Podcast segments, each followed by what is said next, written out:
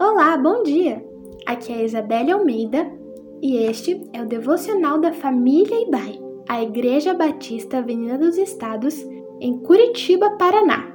Hoje é terça-feira, dia 23 de maio de 2023. Esta é uma semana muito especial e de festa para a nossa igreja. Exatamente hoje, há 31 anos, era organizada a IBAI. Estamos muito felizes e gratos por tudo que Deus tem feito em nós e através de nós.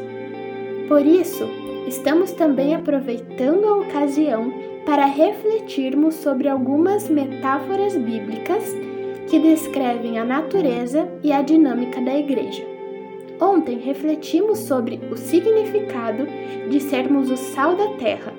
Hoje vamos meditar um pouquinho mais sobre o significado de sermos a luz do mundo. O texto para nossa leitura é o mesmo do Evangelho de Mateus, capítulo 5, versos 14 ao 16, que diz assim: Vocês são a luz do mundo. Não se pode esconder uma cidade construída sobre um monte. E também, ninguém acende uma candeia e a coloca debaixo de uma vasilha ao contrário, coloca no lugar apropriado e assim ilumina todos que estão na casa. Assim brilhe a luz de vocês diante dos homens, para que vejam as suas boas obras e glorifiquem o Pai de vocês que está nos céus. Quando Jesus diz aos seus seguidores: Vós sois a luz do mundo, ele estava ensinando que os cristãos são instrumentos usados por Deus para levar a luz da salvação em Cristo diante de um mundo que está em trevas. A luz na Bíblia, de modo geral, representa o verdadeiro conhecimento de Deus. No Salmo 27, versículo 1, Davi declarou: O Senhor é a minha luz e a minha salvação. De quem terei temor? Em Cristo, nós temos a plena manifestação dessa luz. Em João 8, versículo 12, Jesus disse: Eu sou a luz do mundo.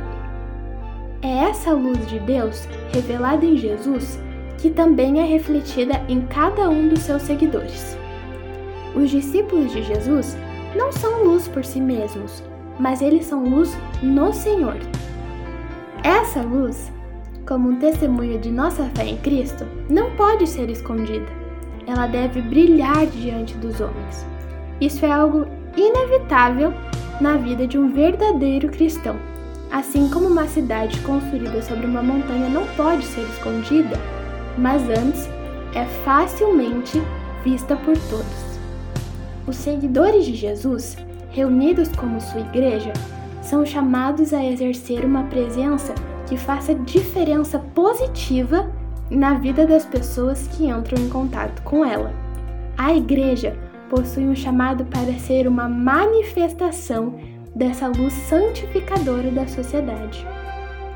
A igreja deve ser uma luz de esperança para o mundo confuso e perdido nas trevas do pecado e da ignorância de Deus.